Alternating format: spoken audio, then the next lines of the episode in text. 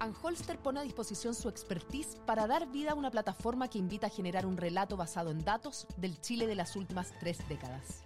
Bienvenidos al podcast de Chile en 30 años, desde el retorno a la democracia al estallido social en datos, con la conducción de Connie Stivicic.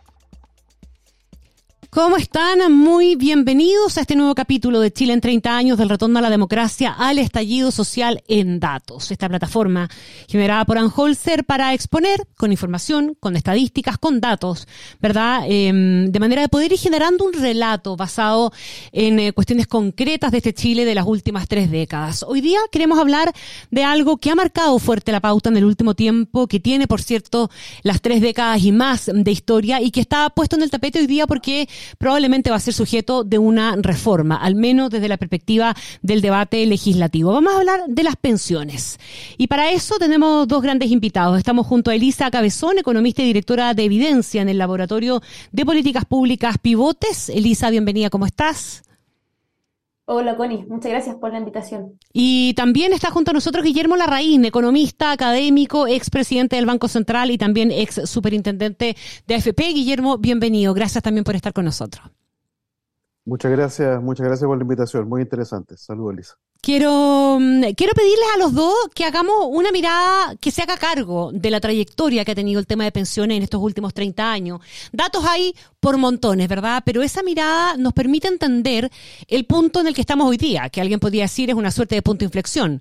El sistema de pensiones ha sufrido algunos cambios, pero buena parte del mundo político que considera que no han sido suficientes y por lo tanto estamos hoy día enfrentando el debate legislativo respecto de una reforma o que podría traer una reforma que algunos definen como estructural. En esa mirada del sistema de pensiones en 30 años, parto contigo, Elisa, ¿cuáles serían las definiciones claves que harías tú? Sí, yo creo que acá lo clave en este sistema de pensiones, en cualquier sistema, para tener buenas pensiones hay que ahorrar, ¿cierto? Las personas durante su vida laboral ahorran para tener un ingreso cuando se jubilan y dejan de trabajar. Y el mecanismo de ahorro en Chile es el sistema de capitalización individual, en que un 10% del sueldo de los trabajadores formales, que están en el mercado laboral formal, lo depositan en su cuenta y esa cuenta las administradoras privadas, las AFP, lo invierten en el mercado financiero y lo van multiplicando con las inversiones. Esa es la fuente de financiamiento de nuestros ahorros previsionales. ¿Y qué ocurre? La principal fuente de nuestro ahorro es el empleo formal sin empleo formal no puedes financiar pensiones, bajo ningún sistema, ni siquiera con sistema de reparto, cuentas nocionales, ahorro colectivo, etc. Bajo cualquier sistema necesitas este empleo formal. ¿Y qué ha ocurrido en los últimos 30 años? La buena noticia es que el, porcentaje de la, población en edad de trabajar con empleo formal fue aumentando a través del tiempo. Desde el 2003 hasta, hasta el 2013 pasó de un 24% a un 36-37%, aumentando. La mala noticia es que desde, el 2013, desde 2013, 2014, desde esa fecha hasta hoy, ese porcentaje, esa cobertura de la población con empleo formal está estancada. No ha tenido cambios relevantes. Y ese cambio, ese, ese, eh, aumento de la cobertura de empleo formal va de la mano con el crecimiento económico. Esto nos muestra la, literatura internacional y también, y también se ve con Chile. En Chile se ve que a medida que el PIB per cápita crece, la cobertura del empleo formal también va aumentando, más personas participan de este empleo formal. Y del año 2013 hasta la época, hasta, hasta la fecha, los, últimos 10 años, tanto el PIB per cápita como nuestro empleo formal están estancados, no han ido mejorando. Y también otro dato, a nosotros nos gusta mucho compararnos con los países de la OECD. Hay algunos sectores políticos que dicen, ¿por qué Chile no tiene las pensiones, no tiene la seguridad social de los países desarrollados? Bueno, en, el promedio de la OECD, el porcentaje de la población en, edad de trabajar con empleo formal es un 50%. En Chile solamente un 36-37%. Es una gran diferencia. Con esa cobertura baja de empleo formal no tenemos cómo financiar buenas pensiones y esa cobertura está estancada en los últimos 10 años junto con nuestro crecimiento económico. Yo creo que eso es uno de los grandes problemas que tiene Chile hoy. Guillermo. Bueno, yo creo que los datos que ha puesto a disposición de todo Ann Holster en el, en el sitio, la verdad es que ayudan mucho a entender gráficamente algunas de las cosas que está diciendo Elisa y otras. Yo creo que mm. hay un tema eh, muy relevante en términos de la formalización del mercado de trabajo, de eso no hay duda alguna. Pero yo quisiera centrar la atención en, en más bien el problema político subyacente. Yo creo que Chile ha tenido un problema político para ir resolviendo los desafíos del sistema de pensiones que se pueden ilustrar en dos cosas súper claras. La primera fue justamente respecto de la obligación de cotizar de los trabajadores independientes. El trabajo independiente es un trabajo perfectamente formal, perfectamente bueno que exista, pero había una gran distorsión que los trabajadores informales no estaban obligados a cotizar. Y de hecho eso de alguna forma inducía una cierta contratación por, por la vía del trabajo independiente en lugar del trabajo dependiente formal. Eso se aprobó, la, la, obligatoriedad se aprobó en la reforma del 2008. Así fue. Y desde el 2008 hasta hace no poco tiempo, la verdad es que el sistema político no fue capaz de dar el puntapié inicial a esa obligación. Yo creo que es un problema político que subyace a lo que decía Elisa y que en realidad mm. está fuera del sistema de pensiones, pero afecta fuertemente al sistema de pensiones. Lo segundo tiene que ver con la cotización del 6% o del 5% en su minuto cuando lo planteó el presidente Piñera en el año 2013 y que hasta el día de hoy no hemos sido capaces, ya 10 años discutiendo esto, de empezar a avanzar en alguna, en alguna eh, forma de utilizar esa, esa cotización. Si es que lo hubiéramos hecho en su minuto, cosa que el sistema político no hizo, en su minuto, hoy día los problemas serían distintos, serían de otra envergadura. Yo creo que ahí el problema, el sistema previsional está recibiendo de alguna forma las fallas del, del, del, del mercado del trabajo, pero también las fallas del sistema político y, y ambas le han pegado fuertemente al sistema de pensiones y nos tienen efectivamente en esta situación precaria en la cual hay un cuestionamiento a su legitimidad, a su eficiencia, y que yo creo que de lo cual tenemos que salir pronto. Déjame preguntarle a los dos entonces, si, si de alguna manera ese diagnóstico de ustedes eh, fuera, fuera más compartido, eh, por buena parte de quienes hoy día quieren reformar el sistema, porque no estamos atacando los problemas del mercado laboral, ni tampoco estamos eh, atacando estas otras eh, eh, cuestiones que pone, que pone Guillermo sobre la mesa, sino que estamos queriendo hacerle una reforma estructural al sistema de pensión. Entonces, ¿no estaremos errando de nuevo el camino? Elisa. Sí, mira, yo comparto mucho lo que dice Guillermo. acá la clave es aumentar el ahorro, ¿ok? Esa es la clave. Entonces, para aumentar ese ahorro hay dos mecanismos. Uno es a través del crecimiento económico, que eso crea empleo formal y que está estancado hace 10 años, que es un tema económico que está, que está estancado, que ahí después, después me, me, me, yo me meto en ese, en, en, en ese aspecto. Y el segundo aspecto que tiene eh, paralizado o, o, estancado el ahorro es lo que dice Guillermo, estoy muy de acuerdo en el sistema político. Desde Bachelet, Bachelet 1, que se, se, discute en aumentar la tasa de cotización. Desde la Comisión Marcel. 10% es un 10, mm. claro, y el promedio de la OSD es un 18, casi el doble. Y si, eso es un diagnóstico que está claro y todos los técnicos van a estar de acuerdo contigo que aumentar esa tasa, pero no se hace. Y de hecho, el ejemplo que dio Guillermo de los independientes, de los, de los trabajadores independientes, es un gran ejemplo. A los trabajadores nos costó muchos años en aumentar un punto, que cotizaran mm. un solo punto de su sueldo, costó mucho. Eso muestra que en el sistema político ahí está el problema que hay que resolver. Y otro problema y que ya se ve en los países europeos y que también ocurre en Chile, es que este ahorro que, que logramos con, con, con, las tasas de cotización y con el empleo formal tiene que financiar un periodo de jubilación que cada vez es más largo. ¿Por qué? Porque las personas cada vez viven por más tiempo. Mm. Acá un poco un tiempo para tener eh, perspectiva. Cuando se creó el sistema de pensiones, en, en, año en 1982, la expectativa de vida de los hombres a los 65 se esperaba que vivieran por 17 años más. Los actores, los actores trabajadores que se jubilan en, el año 2062 se espera que tengan que financiar sus pensiones por 24 años. Mm. O sea, pasamos de 17 a 24. Un poco para tener perspectiva lo, el gran desafío que nos toca tener.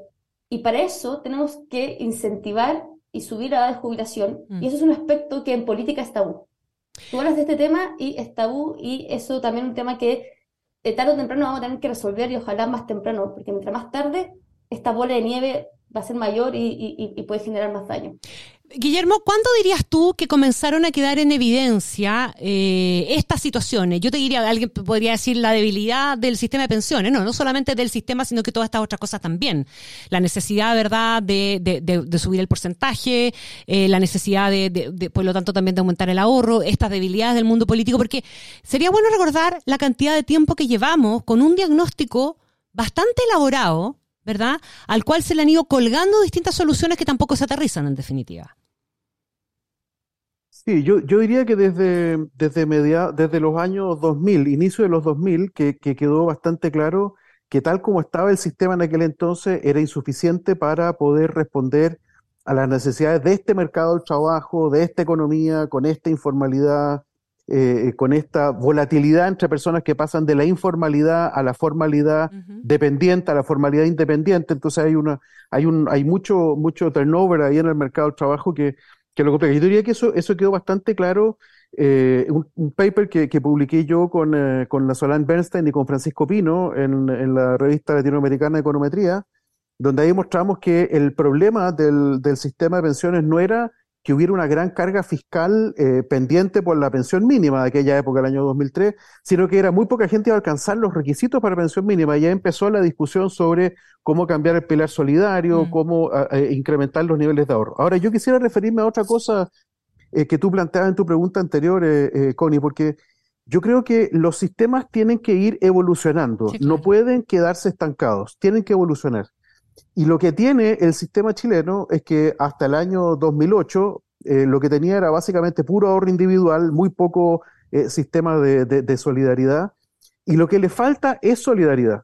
Entonces, lo que, se, lo que hizo el sistema de solidario, el pilar solidario, fue agregar un tipo de solidaridad que es platas que vienen desde, la, desde, el, eh, desde el gobierno, desde el fisco, digamos, y que se distribuyen por distintos mecanismos que se han ido perfeccionando para eh, complementar las pensiones de las personas de ingresos más bajos. Eh, lo que nos está quedando por, por, eh, por, mejorar son las pensiones de la clase media, incluso te diría clase media alta.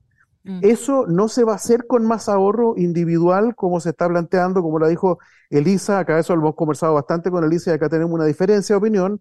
A, a las clases medias y clases medias altas, la pensión solidaria algo les ayuda, evidentemente, pero sus ingresos son lo, suficientemente más altos como para que el, efecto, digamos, de, protección que implica la pensión, eh, eh, eh, la PGU, sea bastante bajo. Entonces hay que allegar formas distintas de solidaridad y en el trabajo que estuvimos trabajando con, con Elisa en, en Clapes, que nos convocó Clapes, ahí quedó claro que había que incorporar un mecanismo nuevo de solidaridad. Entonces yo no creo, eh, Connie, que tengamos que reemplazar este sistema por otro, pero sí tenemos que hacer, ayudarlo a que evolucione agregándole instrumentos, agregándole mm, lógicas que mm. le enriquezcan su forma de solucionar los problemas de pensión. Y vamos a solucionar las cosas si no metemos esos otros temas que, que Lisa mencionaba como temas tabú, ¿verdad? Pero que son parte de la problemática de las pensiones en el mundo, ¿ah? Porque son varios los países, si uno se mete a las páginas internacionales, no sé, solo por colocar el ejemplo más vistoso de todo, el que acaba de enfrentar Francia con la reforma de pensiones de Macron,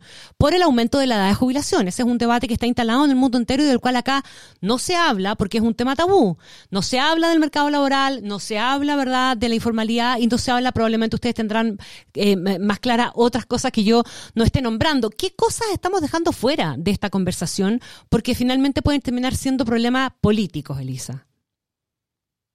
Sí, mira, eh, partiendo por el tema de Francia, ¿cierto? Que en Francia eh, el presidente quiso aumentar por dos años. ¿La aumentó? De la edad de jubilación de 60 a 62 por decreto, claro, aumentó por decreto y el costo político fue muy alto eh, Chile tiene una ventaja respecto a Francia, ¿ok? Porque en Francia es de reparto. Entonces, ese aumento de dos años, esa postergación, los que salen perjudicados son los jubilados, porque en vez de reciben su pensión dos años más tarde. ¿ok? Y eso alivia a la clase trabajadora eh, que tiene es la que, paga las pensiones. Para, para, pagar las pensiones. En caso de Chile, tiene la ventaja de que primero, este envejecimiento de la población no afecta a los trabajadores, sino que afecta a los jubilados porque tienen que, su ahorro tienen que distribuirlo por más tiempo. Pero tiene la ventaja de que al postergar su jubilación, su ahorro, al, tener, al, estar un tiempo, más tiempo invertido en capitales y a la vez que ese ahorro va a tener que, va a tener que eh, pagar menos pensiones por menos tiempo, eso provoca que al postergar su jubilación, su monto de pensión aumente. De hecho, eh, nosotros hicimos el cálculo. Una mujer que se jubila a los 61 en vez de los 60, su pensión puede aumentar hasta un 15%. En el caso del hombre, lo mismo. Si un hombre se jubila a los 66 mm. en vez de a los 65, su pensión financiada también aumenta en un 17%. Es bastante relevante ese aumento. Entonces, acá la duda es: ¿por qué las personas voluntariamente no postergan su jubilación si ellas mismas eh, adquieren esa ventaja de que su pensión aumenta. Ahora, pero yo entiendo, yo entiendo que lo hacen, ¿ah? y hay números en la misma página de Enholzer de los 30 años que muestran que hay porcentajes no menores que se jubilan igual, por lo menos un par de años, incluso las mujeres todavía la postergan más. La pregunta es por qué la autoridad se resiste o el mundo político se resiste a poner este tema sobre la tabla, Guillermo. Bueno, ese es el gráfico que justamente que estaba pensando, pero fíjate Mm. que eh, es, es interesante como, sobre todo en el caso de los hombres, la edad efectiva de jubilación ha venido bajando. Es más que los 65, Sí. pero ha venido bajando. Y yo creo que el problema que tiene el sistema de capitalización individual para este, para este tema es que como supuestamente lo que justifica la obligatoriedad de, de cotizar es que cuando uno es joven es miope, uno va perdiendo esa miopía precisamente porque el cálculo que hizo Elisa lo debiera poder hacer una persona ya a los 60, 61, 62 años. Debiera entender que postergar un año la jubilación le serviría mucho en incrementar el monto de la jubilación. Lo que vemos, sin embargo, es que no ocurre. Ahí lo que vemos, Mm. lo que ustedes ven es que no ocurre. La gente se está más bien quejando porque las pensiones son bajas, pero se está jubilando crecientemente antes. Y eso es una contradicción. Mm. Entonces, yo creo que ahí, ahí hay un tema tabú, es en parte un tema de educación financiera, Mm. Eh, pero probablemente refleja otras cosas también. También refleja algo que no hemos conversado ahora, que es el mercado del trabajo a esa edad, Sí. que también es distinto. Es muy complejo lo que pasa a esa edad en el mercado del trabajo. Las empresas lo que quieren es tener trabajadores jóvenes y hay un, hay un tema ahí que, que, que es muy complejo. O sea, la única de- fuente de ingresos posible a esa edad pasa a ser la jubilación, digamos. Claro. Claro. En algún minuto, además, en, en algún minuto en los años 90, 90 y tanto, teníamos hasta los 2000, incluso me tocó a mí siendo superintendente, teníamos incentivos pésimamente mal puestos en, a, a- a los niveles de las fuerzas de ventas, de las compañías de seguro y de la AFP, que adelantaban mucho el, el proceso de, de, de- de- de jubilación anticipada y eso, y eso le, le- le hizo muy mal a mucha gente. Mm. Pero hoy día que esas cosas ya están más o menos resueltas con el SCOM, siempre hay algunas dudas de algunas personas, pero en general está más o menos bien resuelta, sigue siendo cierto que eh, necesitamos generar eh, condiciones para que la edad de jubilación se comience a postergar y no se siga adelantando. En el caso de las mujeres un poquito menos pronunciado, pero en el caso de los hombres, entre el año 95 y ahora la diferencia es de un año de jubilación antes, en promedio. Eso es mucho, es exactamente como decía Elisa, Mm. como un 17, 15, 17% de menor pensión que la gente podría tener si es que se jubilara un año después. En una mirada como media de resumen de, de estos 30 años en el tema de pensiones, la Elisa recordaba el sistema partió en el año 1982, las primeras grandes reformas se comenzaron a hacer mucho más tarde.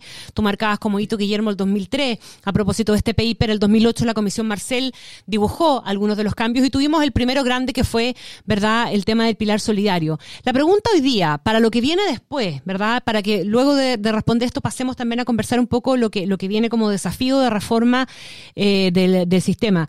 Tenemos después de todo este periodo de tiempo, después de todos los diagnósticos que se han hecho, malas pensiones en Chile, se pagan pensiones de miseria, como se dice eh, tanto y uno escucha, ¿verdad?, en, en- en los debates en nuestro país, o eh, hay a lo mejor una mirada mixta de este tema, Elisa. Sí, yo creo que hay, que separar. Yo creo que, dado el ahorro que tenemos, dado la cantidad de cotizaciones que hay, y dada la perspectiva de Chile, que también Chile es un país que envejeció muy rápido en relación a, Latinoamérica, dado el ahorro, yo diría que las pensiones en Chile no son bajas. El problema de Chile no, no, no, no es que nuestro ahorro, nuestro sistema es, eh, es malo en ser eficiente en multiplicar el esfuerzo de, de cotización. El problema es que el ahorro en Chile es bajo. Y más encima bajó más todavía con la pandemia, con los tres retiros de pensiones. Ahí desahorramos más todavía. Ujú. Entonces, acá la, la- la- la clave es fortalecer ese ahorro. Y para eso se hacen de dos formas. Uno es subir, subir la tasa de cotización. Y ese diagnóstico está compartido transversalmente Sí. desde gobierno de izquierda a gobierno de derecha. El diablo está en los detalles, el diablo está en los detalles ahí, pero sí, como diagnóstico general sí. Y el segundo es que hay que aumentar la cobertura del empleo formal. Y eso va de la mano con el crecimiento económico en Chile. Y lo que, nosotros, lo que yo veo acá en el crecimiento económico está un poco estancado porque veo que hay pocas medidas que ayuden a incentivar, a facilitar el crecimiento de las empresas y de los emprendimientos. Yo creo que hay, hay muchos cambios que se pueden hacer para bajar en la mochila al crecimiento de las empresas que son las que generan el empleo formal. Guillermo. Mira, eh, yo creo que la, PGU ha resuelto bastante el problema del nivel de la pensión para los sectores más bajos. ¿ah? Yo creo que eso, la PGU hay que recordar que lle- lleva dos años de vida, o, o tres, ya no sé, pero que es como la tercera etapa de, de, de un, de, un- de una mejora que ha tenido en los componentes de solidaridad desde el Estado. Hasta antes exi- existía una pensión mínima y pensión asistencial, que la verdad es que no servían para nada, y eso quedó claro eh, con el paper al cual hice eh, eh, referencia recién. Luego se intentó una forma distinta con el pilar solidario que, que nació con la reforma del 2008 que tenía sus virtudes, pero claramente no fue capaz de resolver el problema de, los, de, los, de las personas de ingresos más bajos, y luego ahora parte con la PGU. Como es universal, efectivamente eso le, genera un nivel de pensión a los sectores de ingresos bajos que es bastante, que es bastante significativo, pero nos queda el problema de la clase media. El problema de la, clase media, los profesionales, digamos, eh, eh, eh, algunos comerciantes, personas así, es que ingresaron al mercado del trabajo al final, durante la gran transición económica chilena de apertura comercial que fue acompañada de enormes tasas de desempleo desde el 76 hasta el 88, 12 años de tasa de desempleo muy alta, no solo eso, sino que además con mucha informalidad en aquella época, sin ninguna obligatoriedad los trabajadores independientes de cotizar. Entonces traemos una mochila de gente que se está empezando a jubilar ahora y que no cotizó durante uno, dos, cinco, diez años, quince años, que fueron los primeros, y que en un sistema de capitalización individual eso le pega mucho en su pensión final. Claro. Esas mismas personas que tienen poco ahorro acumulado, sin embargo, tuvieron buen desempeño laboral y lo que, lo que ven hoy día es que eh, eh, están terminando su vida laboral con buenos niveles de ingreso, con buenos niveles de, de, calidad de vida en términos de casa propia, en términos de auto, incluso algunas personas que pueden tener segundas viviendas, cosas como esas, o, inversiones por su cuenta, pero que la pensión les quedó baja por este problema que tienen arrastrado de mucho antes.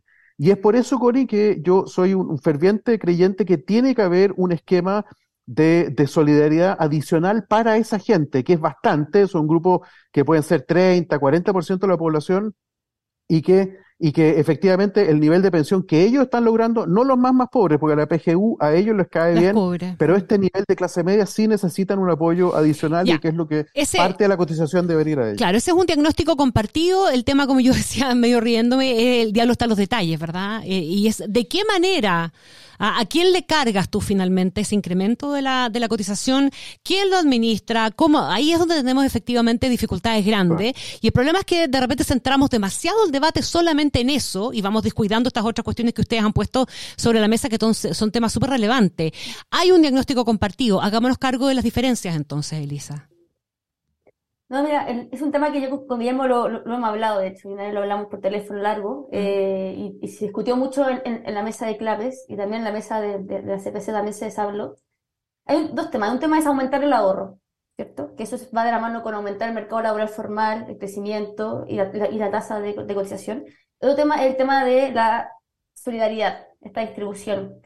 Yo comparto con Guillermo su diagnóstico, de hecho, escribí una columna el mostrador que decía lo mismo. Eh, con la PGU los más vulnerables están cubiertos, están bien cubiertos con esta PGU. Mm. El problema está con la clase media, la gente que gana sobre 600 mil pesos para arriba y que terminó con un sueldo de un millón de pesos. Ellos tienen tasa de reemplazo baja, incluso con la PGU. Entonces yo también creo que es justo que esas personas que enfrentaron un mercado laboral muy precario cuando comenzaron cotizando, ¿cierto? En los 90, es, o en los 80, es muy justo entregarle un mecanismo que los pueda ayudar. Y un mecanismo que se ha hablado es que a través de la cotización una parte vaya a solidaridad y esa solidaridad financie a la clase media según año cotizado. Entonces, por ejemplo, que alguien, logró cotizar 30 años, pero partió con sueldo muy bajo porque mm. eh, entró en un mercado donde el país era muy pobre, entonces tenía sueldo bajo. Entonces, es, yo creo que es justo que hoy la gente que está trabajando hoy en Chile, que está con un, con un PIB per cápita mucho mayor, lo subsidie con, o, lo premie con una, con, una solidaridad en base a, la cantidad de años cotizados. Eh, y yo creo que también da una señal correcta, porque tú estás beneficiando a la gente que cotizó, que estuvo en el empleo formal. Y eso puede llegar a la clase media, que está con tasa de reemplazo baja, incluso con la PGU de hoy. Guillermo.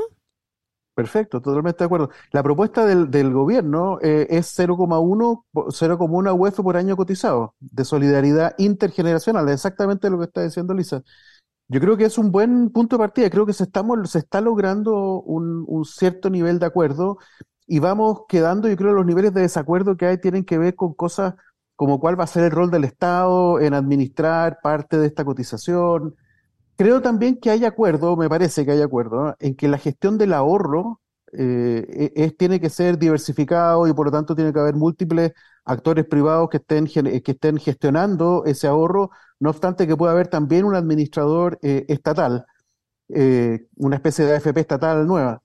Y creo que lo que, entonces lo que, lo que va quedando es qué rol va a jugar el Estado, ese es uno, y lo otro tiene que ver con la separación de la industria. ¿ah? Esta idea de, de que lo, que hoy día hace la AFP se separe en dos, uno que es gestión de ahorro propiamente tal, eh, financiero, y lo otro que son los, los servicios de, eh, que prestan la AFP, eh, que algunos pensamos que puede haber economías de escala importantes y que haya que asegurarse que eso se traspase esas, esas economías de escala se traspasen a los afiliados a través de licitaciones. Yo diría que esos son como los tres puntos que van quedando, pero el resto me da la impresión efectivamente que se ha ido logrando un, eh, un consenso que es valioso y que ojalá que no se pierda y que se aproveche estos pocos meses para sacarlo adelante. ¿Qué cosas de, de lo que están puestos sobre el tapete, y con esto los invito a cerrar la conversación, eh, eh, pensando en la discusión de la reforma de pensiones, creen ustedes que son viables y cuáles a estas alturas ven ustedes que van a quedar completamente fuera? Elisa. Bueno, lo que va, a quedar completamente fuera, yo creo, son las cuentas nacionales. Eh, esto es un mecanismo que, que instala el gobierno para generar solidaridad y que es totalmente necesario. Eh, uno puede generar solidaridad de manera mucho más directa, como por ejemplo que un punto de la cotización vaya a financiar eh, las pensiones de los actuales jubilados por año cotizado. Para eso no necesitan las cuentas nocionales, administradas por el Estado y con toda una burocracia y que además es poco transparente eh, el criterio sobre cómo se hace esta solidaridad. Yo creo que eso va a quedar fuera. Yo no veo consenso de parte de los técnicos con los que he conversado. yo creo que también va a quedar fuera que la inversión de los ahorros sea principalmente de parte del Estado, que el Estado por default recibe el 10% de la cotización y el ahorro actual. Mm. Eh, hay poco consenso en eso porque es mejor que esa, que es mucha plata que va a administrar ese ente, sea distribuido, sea, se compita entre diferentes actores privados, compitan, para que no haya un monopolio en el mercado de capitales. Eso, esas dos cosas van a quedar fuera. Eh, y lo que va, y también va a quedar fuera, yo creo, que la administración de las cuentas, que es todo este de, de, de, la cobranza, la atención al público, etcétera, que también va a quedar por, de parte del Estado, eh, hay poco consenso, dado que las AFP ya han creado una institución que funciona eh, relativamente bien. Entonces, partir de cero no tiene sentido. Entonces, un poco para aprovechar lo que ya se ha construido en los últimos 40 años, hay que aprovechar eso. Y lo que sí quedaría dentro es aumentar la tasa de cotización a un 6%. Eso quedaría dentro. Yo creo que esta solidaridad, según año cotizado, solo como un por año cotizado, puede, podría quedar. Yo creo que sería bueno que quedara. Eh, y otro tema que puede quedar, puede quedar dentro son el tema de los fondos generacionales. Ya. Guillermo. Estoy, bastante de acuerdo con eso. Para agregar un poco a lo que decía Elisa, eh, yo creo que es, es, es importante eh, que, Chile se dé cuenta que no puede pasar haciendo reformas cada 15 años. Mm. Las reformas paramétricas en los, en los sistemas de pensiones hay que irlas haciendo regularmente. Eh, y eso yo creo que ha sido un gran, gran problema que tenemos. Y yo instaría a que el mundo político avance ahora en las líneas de lo que decía Elisa, me parece bien, creo que es, una solución bastante eh, salomónica, por así decir, y eh, creo que yo que lo que hay que pensar es que si nos equivocamos, si nos dimos cuenta que en lugar de un punto, como dice Elisa, que vaya a este esquema de solidaridad, al, al rato, a los, en cinco años más nos damos cuenta que no nos dio y ya nos comimos el punto y hay que aumentarlo más, bueno, el gobierno entonces tendrá que definir qué es lo que hace. Pero creo que lo importante es que eso no debe servir como excusa para no llegar a un acuerdo. Hoy día creo que hay condiciones lo suficientemente grandes, lo suficientemente amplias como para que el sistema previsional comience a evolucionar. Hoy día, como estamos con este estancamiento, creo que le hace pésimo al sistema, le hace pésimo a los trabajadores, a los jubilados y le hace pésimo al país, porque queda esta sensación de que, de que todo el mundo sabe que hay problemas, pero nadie los resuelve. Y eso creo que mm. genera una sensación así de desgobierno, y ya váyanse a la punta del cerro, porque no, si ustedes no lo resuelven, lo resolveremos nosotros. Entonces creo yo que es bueno avanzar. Bueno, lo resolveremos nosotros y los retiros tienen un poquitito también esa lógica, ¿o no? La tuvieron en, su minuto. Sin maximalismo, esa es la idea. Porque si no, no, claro, porque si lo queremos todo, al final no tenemos nada. Quiero mm, agradecerles muy especialmente a Elisa Cabezón, economista y directora de evidencia en el laboratorio de Pivote, y también al economista académico y expresidente del Banco Estado y, super, y ex super de AFP también, Guillermo Larraín, por haber compartido este podcast aquí en, en decidechile.cl. Gracias, ¿ah? que estén muy bien. Muchas gracias, adiós Chao, chao. Yo los dejo invitados a seguir conectados y visitar el sitio www.decidechile.cl slash los 30. Anholster pone a disposición su expertise para dar vida a una plataforma que invita a generar un relato basado en datos del Chile de las últimas tres décadas. Bienvenidos al podcast de Chile en 30 años, desde el retorno a la democracia al estallido social en datos, con la conducción de Connie Stivicic.